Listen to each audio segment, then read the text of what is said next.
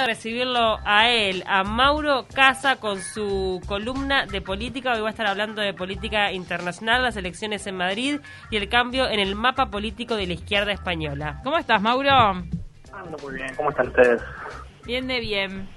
Me alegro mucho. Bueno, fueron unas unas elecciones este, con, con resultados bastante sorprendentes, ¿no? Una vez más, las, encuestadoras eh, han tenido dificultades como para para mapear lo que lo que sucede, lo que iba a suceder en Madrid, como para poner un poquito de contexto a la, a la audiencia, ¿no? En, en España hace ya un par de años que gobierna la izquierda, una coalición de izquierda liderada por el PSOE, por el Partido Socialista Obrero Español, que este, al que lo acompaña en el gobierno la formación este, Unidas Podemos, que bueno, que es este, digamos que viene a ser como un, partido que se fue generando como herencia o heredero de, aquel movimiento de los indignados del año 2011, ¿no? Que estamos ya a, poquitos días de, cumplir una década del movimiento de indignados del, del 15M. Pero me acuerdo, ¿te acordás? Sí.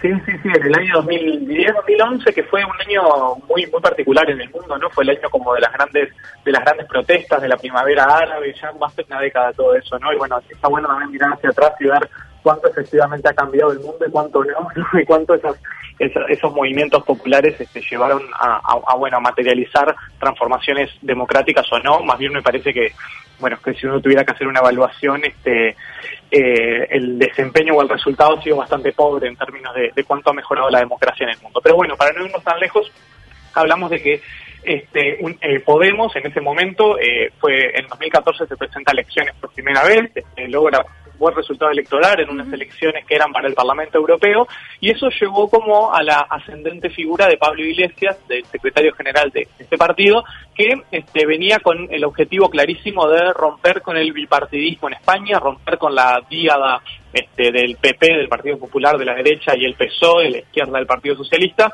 e, e, intentar imponer una nueva lógica multipartidista en España. ¿no?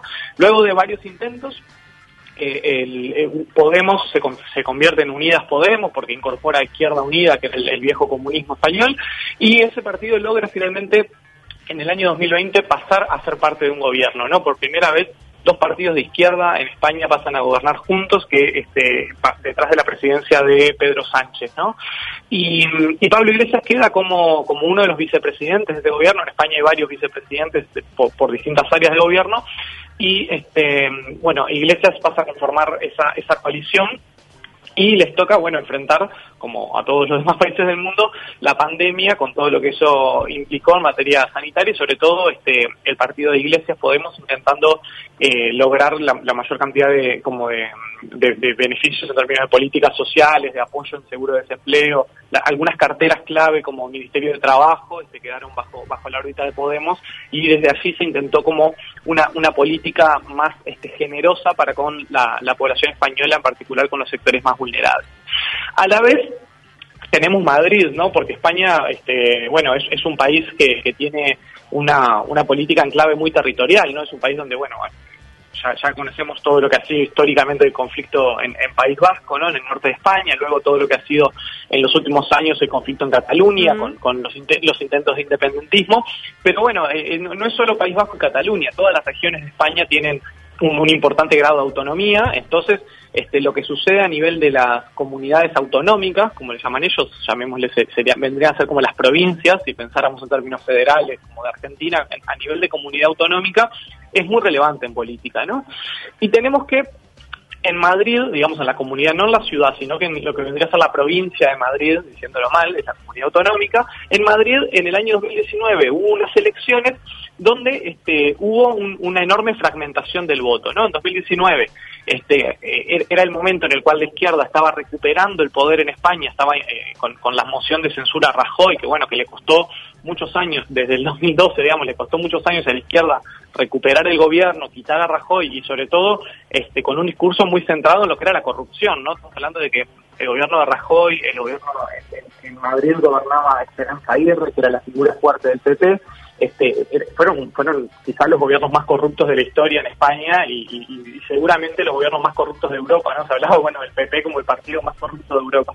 Este, entonces, con ese discurso se logra, este, la, izquierda logra una moción de censura, logra quitar del gobierno a Rajoy y a nivel de Madrid tenía la esperanza, digamos, de, lograr ese gobierno. Pero finalmente no lo alcanza en 2019, se da una fragmentación muy grande del voto, el Partido Socialista sale primero, sale segundo el Partido Popular, pero el Partido Popular logra una alianza con Ciudadanos, que era como un partido de centro derecha, este, también surgido del movimiento de los indignados, y con Vox, que era el partido como de la extrema derecha que ha surgido en los últimos años en España, y, y estos tres partidos conforman una coalición.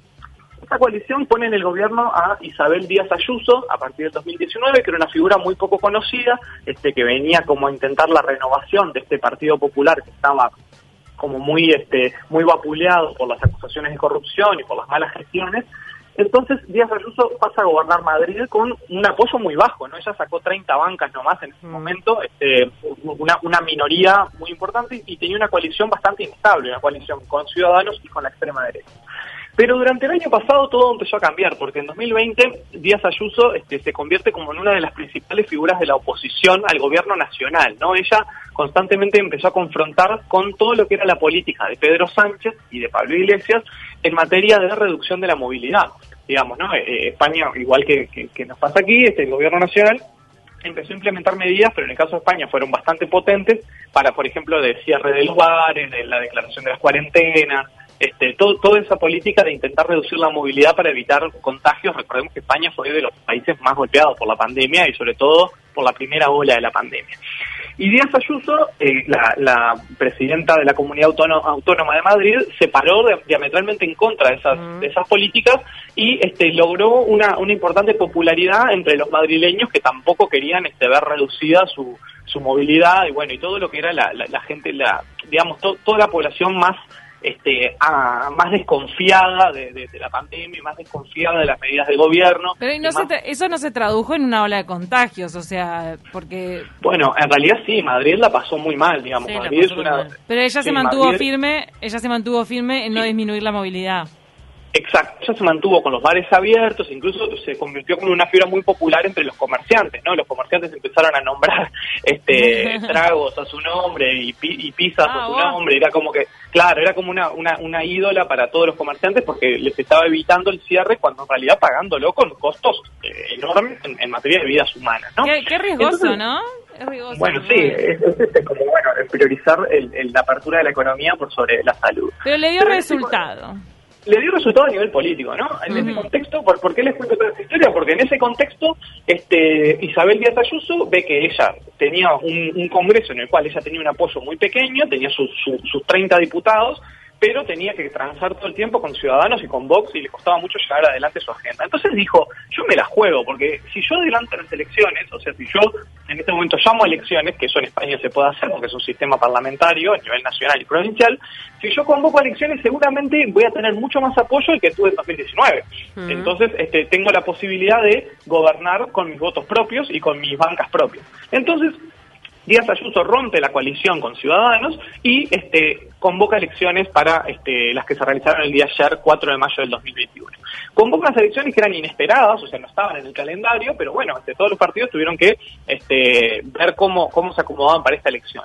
Y produjo movimientos bien interesantes, porque por un lado, este, al PSOE, al Partido Socialista que está en el gobierno, lo agarra un poco mal parado, porque bueno, lo agarra combatiendo la pandemia y con, con, importantes niveles de resistencia a nivel nacional, como le pasa a todos los gobiernos, bueno, que como hablábamos la semana pasada, ¿no? Al principio los, los partidos, o las, perdón, las personas tienden como que cuando hay una crisis a respaldar fuertemente al gobierno, pero a medida que, se, que esa crisis se prolonga en el tiempo, la gente se, se cansa, ¿no? Digamos que la popularidad de los gobiernos desciende.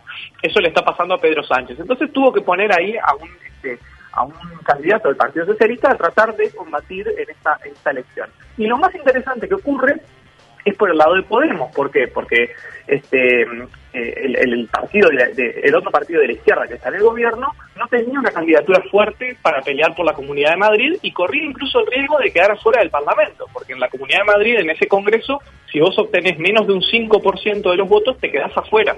O sea, con 3%, 4% no obtenés ninguna banca.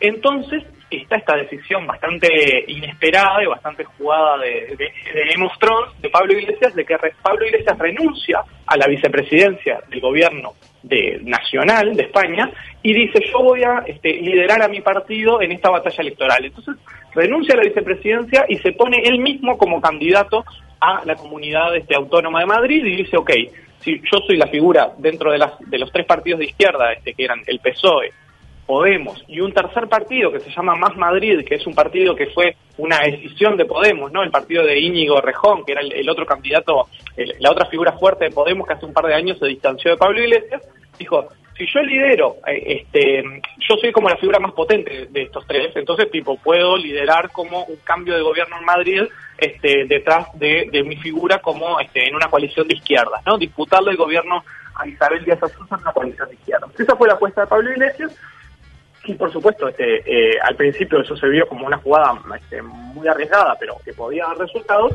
Pero bueno, a medida que avanzó la campaña, estaba claro que este, el cálculo que había hecho este, Isabel Díaz Ayuso, la presidenta de la Comunidad Autónoma de Madrid, era un cálculo bastante realista, de que este, muchas personas estaban volcándose a apoyarla porque apoyaban lo que había sido su, este, su oposición al gobierno nacional en la gestión de la pandemia.